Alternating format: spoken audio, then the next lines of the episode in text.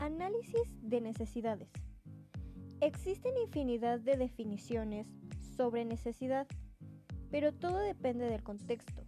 Por ejemplo, una de estas definiciones es Necesidad es la discrepancia entre el nivel que se quiere conseguir y el que se tiene.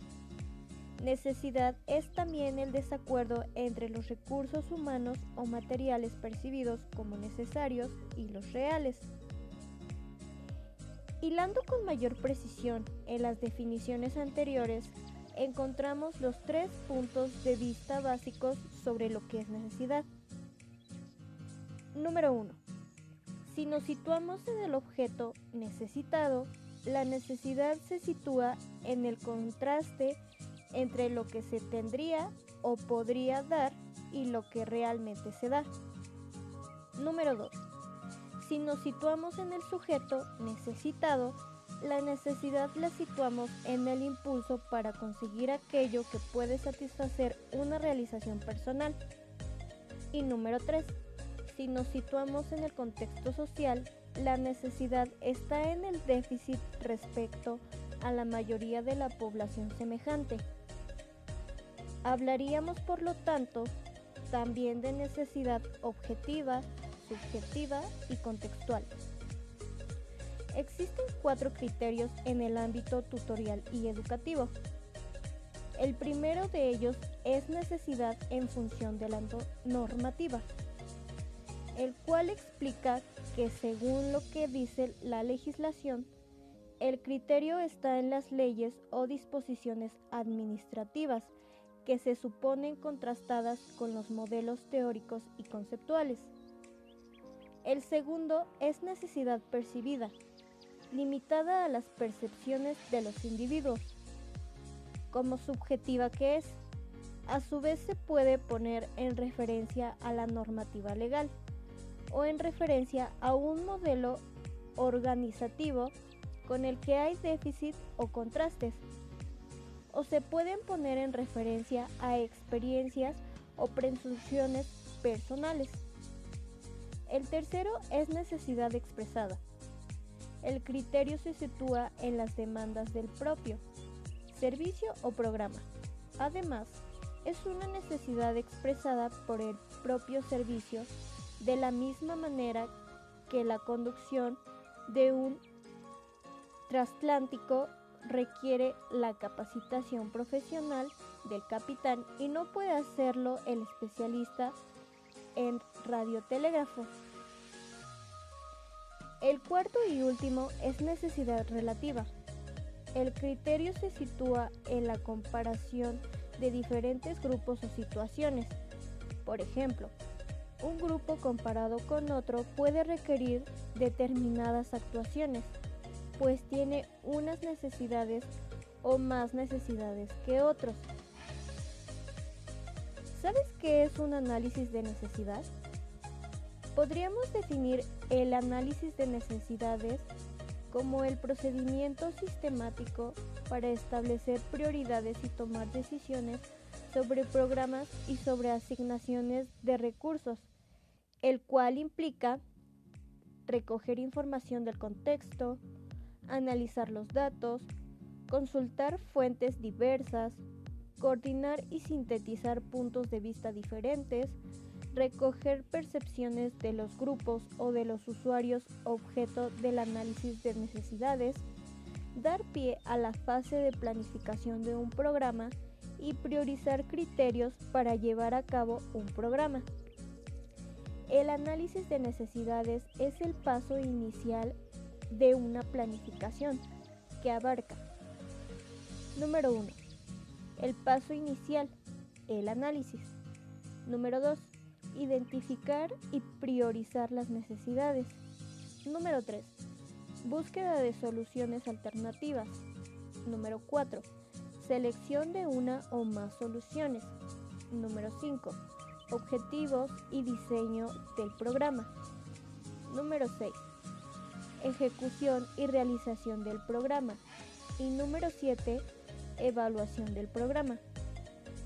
Esto porque un análisis de necesidades desencadena un volumen de trabajo metódico, largo y considerable, aunque también es importante conocer en qué momento no es necesario llevarlo a cabo, los cuales son cuando los datos que vayamos a obtener sean poco significativos o irrelevantes, cuando el usuario del servicio se muestre muy resistente a la utilización de los datos, cuando la metodología sea poco consistente, nos han faltado puntos de vista, datos, observación de momentos o espacios importantes, etc.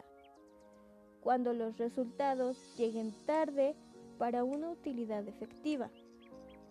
Cuando se den grandes divergencias de opinión sobre la utilización y la finalidad que se persigue con el análisis. Y cuando falte capacidad en el equipo para hacer un seguimiento de la utilización de los resultados.